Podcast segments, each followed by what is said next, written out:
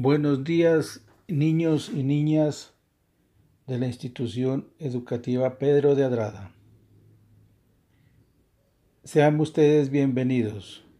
A continuación, les voy a leer una fábula muy bonita. Y dice así, El perro y la liebre. Un perro de casa atrapó un día a una liebre y a ratos la mordía y a ratos la lamía, el hocico. Cansada la liebre de esa cambiante actitud, dijo, Deja ya de morderme o de besarme, para saber yo si eres mi amigo o si eres mi enemigo. Espero que esta fábula les haya gustado y ustedes hagan sus comentarios. Eh, les agradezco su atención. Hasta luego.